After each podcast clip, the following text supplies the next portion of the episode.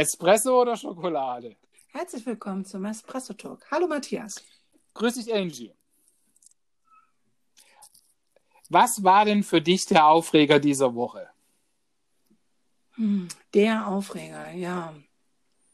Also, ich glaube, der Aufreger war für mich dass ähm, das Verhalten der Bildzeitung, als sie den Christian Drosten ähm, so an die Wand gestellt haben und ähm, vom Heilsbringer hin zum, ja, der, der uns den Shutdown brachte, der, der uns eingesperrt hat und ähm, ja, aber die ganze Woche war, glaube ich, voll mit solchen Sachen. Ähm, Trump, der jetzt als neuestes äh, die Social-Media-Kanäle nicht unbedingt schließen will, aber doch an die Leine nehmen will.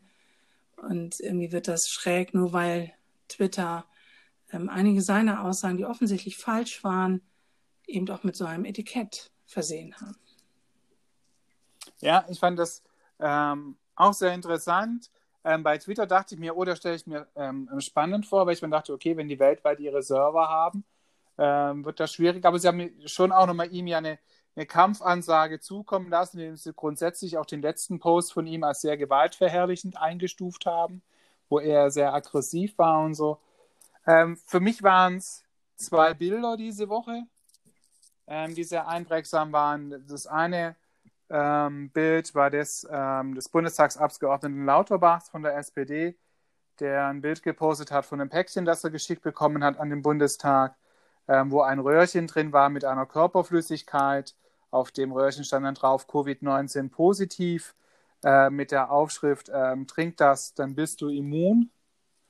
Ähm, weil ich da einfach schon nochmal gemerkt habe, ähm, oder mich gefragt habe, was, was läuft da schief und dieses hohe Aggressionspotenzial und meine grundsätzliche Frage in einer ähm, Demokratie, wieso muss ich plötzlich Menschen, die von einem Volk oder einer Gesellschaft ähm, demokratisch gewählt wurden, plötzlich genau vor diesen Menschen schützen? Ähm, und zum anderen ist es, ähm, weil ich einfach auch nochmal gemerkt habe und ich mich da gefragt habe, boah, wie hätte ich da reagiert, wenn ich das auch gesehen hätte, ähm, dieser amerikanische Polizist, ähm, der einen afroamerikanischen Menschen ähm, zu Boden drückt ähm, und der dann keine Luft mehr bekommt und das Ganze über neun Minuten, obwohl sehr viele Menschen drumherum standen, die gesagt haben, hey, lass das, der bekommt doch definitiv keine Luft mehr, zumal er schon Handschellen und alles dran hatte. Ähm, das sind schon nochmal so große Fragen, wo ich mich schon nochmal ähm, als Mensch, als, als, als Theologe schon nochmal die Frage auch für mich ist, warum in letzter Zeit diese, diese, diese Menschlichkeit und Empathiefähigkeit auf der Strecke zu scheinen bleibt. Ja, das geht mir auch ganz ähnlich. Also mich bedrückt das, dieses in meiner Wahrnehmung Anwachsen. Trump hat, als er damals äh, Präsident war, ja immer davon gesprochen, American First. Das war sein Versprechen an das amerikanische Volk. Und manchmal sage ich das ganz gerne. Ich glaube, das ist das einzige Mal, wo ich irgendwie mitgehen konnte.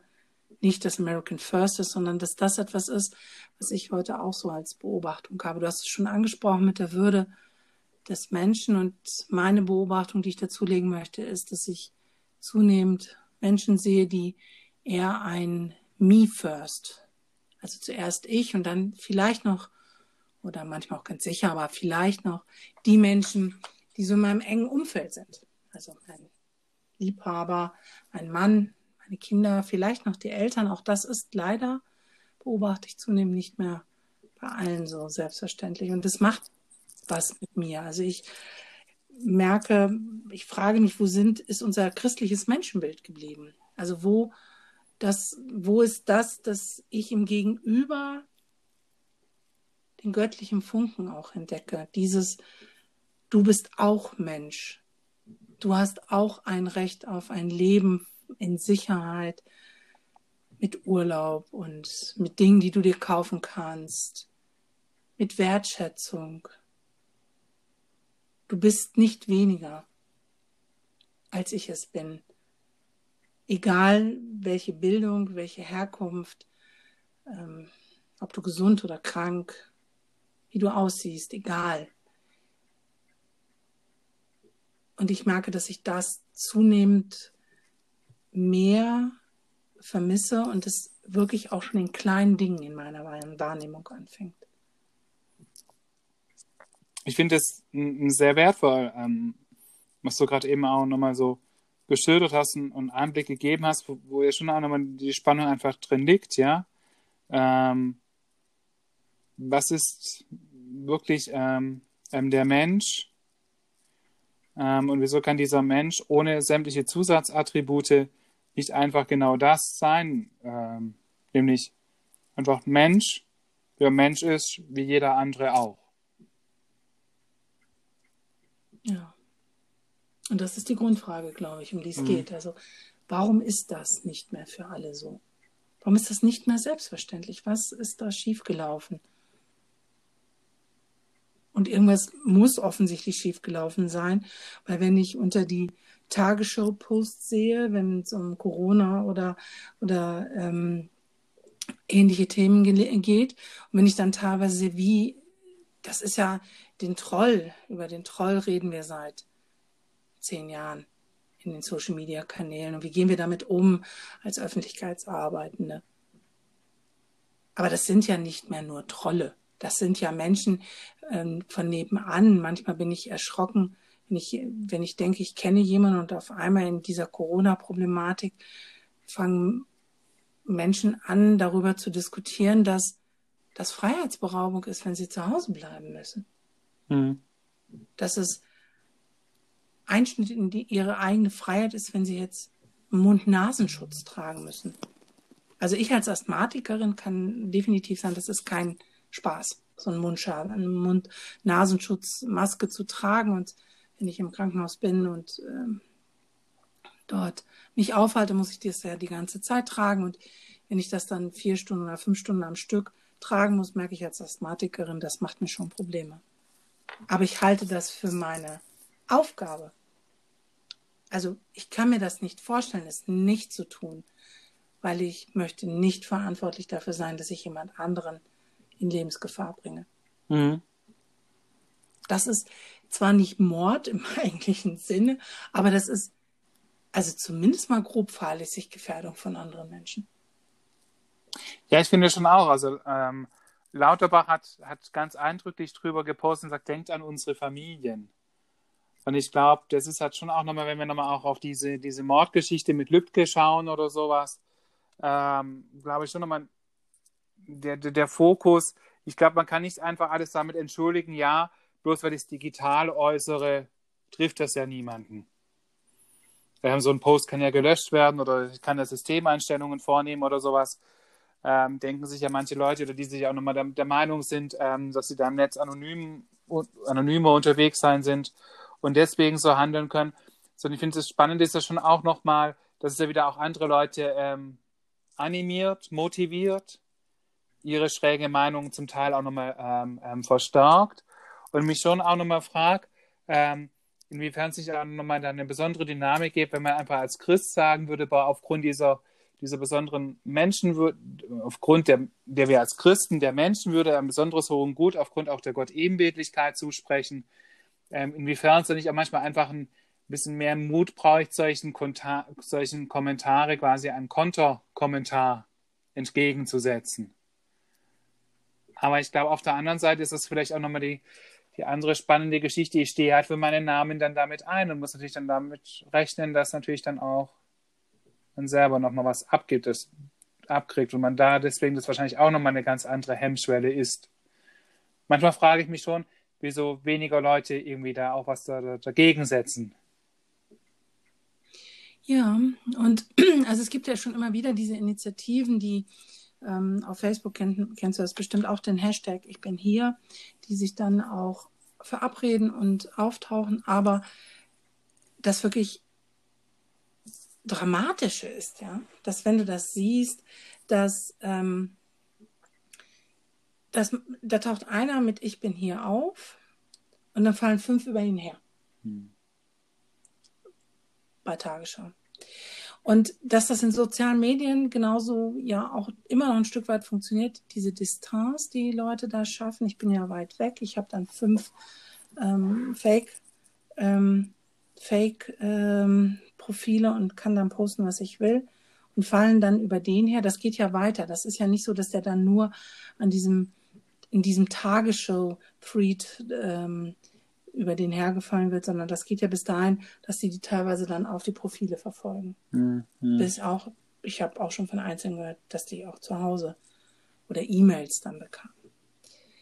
Was mich aber noch mehr erschüttert, ist wirklich, und das habe ich vorhin versucht so ein bisschen anzudeuten, ist dieses, dass ich das in meinem wirklichen Leben erlebe. Also dass ich es real erlebe.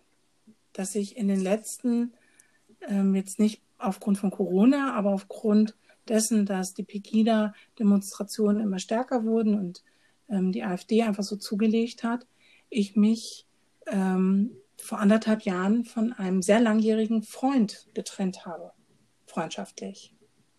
Weil wir einfach gemerkt haben, und es geht ihm gut, diesem Freund, aber wir haben gemerkt, dass das nicht mehr passt. Ich glaube nicht, dass der AfD wählt, sage ich ganz mhm, klar. Mhm. Ja. Aber das war teilweise so am Driften, mit so viel Sympathie für das, dass wir immer häufiger Diskussionen hatten, wo es wirklich darum ging, was ist Menschenwürde? Mhm. Was ist Menschenwürde? Und, und ich das als mein, ja auch meine Aufgabe, als meine Christenpflicht sehe, den Mund aufzumachen. Ich mache ihn mhm. nicht immer auf und nicht ständig, aber ich glaube, dass es meine Christenpflicht ist, immer wieder anzumachen, dass jeder von uns von Gott geliebt ist, von Gott so gewollt ist, wie er ist. Er wurde genau so gewollt, wie er ist, mit dem freien Willen, mit all dem, wie er ausgestattet ist, mit den Herausforderungen, die das eigene Leben hat. Und dass niemand weniger wert ist. Egal, ob er aus Syrien geflüchtet ist, ob er alt ist, ob er jung ist, ob er behindert ist oder nicht. Das ist völlig egal, was für eine Bildung. Und das, also mich macht das, merke ich immer wieder, sehr, sehr betroffen, dass ich dieses Gefühl habe, dass das immer notwendiger wird, dass wir das einfordern müssen. Ja, ich finde das schon nochmal ähm, anklingen lassen, dass, glaube die große ähm, Gefahr oder Dynamik einfach die ist, dass es mittlerweile mehr alltagstauglich geworden ist. Ja. Solche Positionen zu vertreten und sich da auch nicht mehr ein Stück weit genieren zu müssen und zu sagen, ja, ich sehe das auch als freies Äußerungsmodul. Ja. Und ich merke, wir kommen so langsam zum Ende unserer Zeit, aber ich merke auch so, wie, wie hilflos mich das lässt. Also ich merke, wir werden heute einen Podcast kriegen, wo wir den Sack auch nicht zumachen können. Mhm. So richtig, weil ich spüre, darüber könnte ich jetzt noch lange mit dir denken und, und philosophieren und nachschauen. Und ich spüre, dass ähm, das für mich eine offene Wunde ist. Und diese Wunde wird nicht besser, weil je alltagstauglicher es wird, wenn ähm, desto angenommener wird es ja auch. Und desto mehr macht es mir Sorgen, wohin führt das in unserem alltäglichen Leben und ähm, was heißt das für die Politik? Was heißt, ich finde es gut, wenn wir als, als das Volk, unsere Politiker, auch wenn wir sie nicht immer alle gleichermaßen lieben, schützen. Genau. Letztendlich. Das finde ich gut. Aber die Frage ist, wie lange werden wir das noch tun? Wann wird das irgendwann normal sein, dass wir bestimmte äh, Bedrohungen aussprechen dürfen? Ich bin nicht sicher. Also ich hoffe, dass das nie normal sein wird. Also mhm. das möchte ich nochmal klar sagen. Aber manchmal, wenn ich das so betrachte, wenn ich auch die Demonstrationen und diese ähm, Verschwörungstheorien sehe, die da teilweise so gebacken werden, ich fürchte, dass es immer normaler wird. Und ich spüre, dass das, glaube ich, so die, das Ende dieses Podcasts für ist. Und ich weiß nicht, wie Sie das empfinden, liebe Zuhörer und Zuhörerinnen, wie es Ihnen damit geht. Ob Sie da auch eine gewisse Verlassenheit und Hilflosigkeit spüren oder ob Sie glauben, dass wir beide hier gerade so völlig panisch werden. Wir freuen uns, wenn Sie uns dazu schreiben unter kontakt at espresso.church. Bleiben Sie uns gewogen. Nächste Woche Sonntag gleicher Ort, gleiche Zeit. Die Angie und der Matthias und kommen Sie behütet durch die nächste Woche.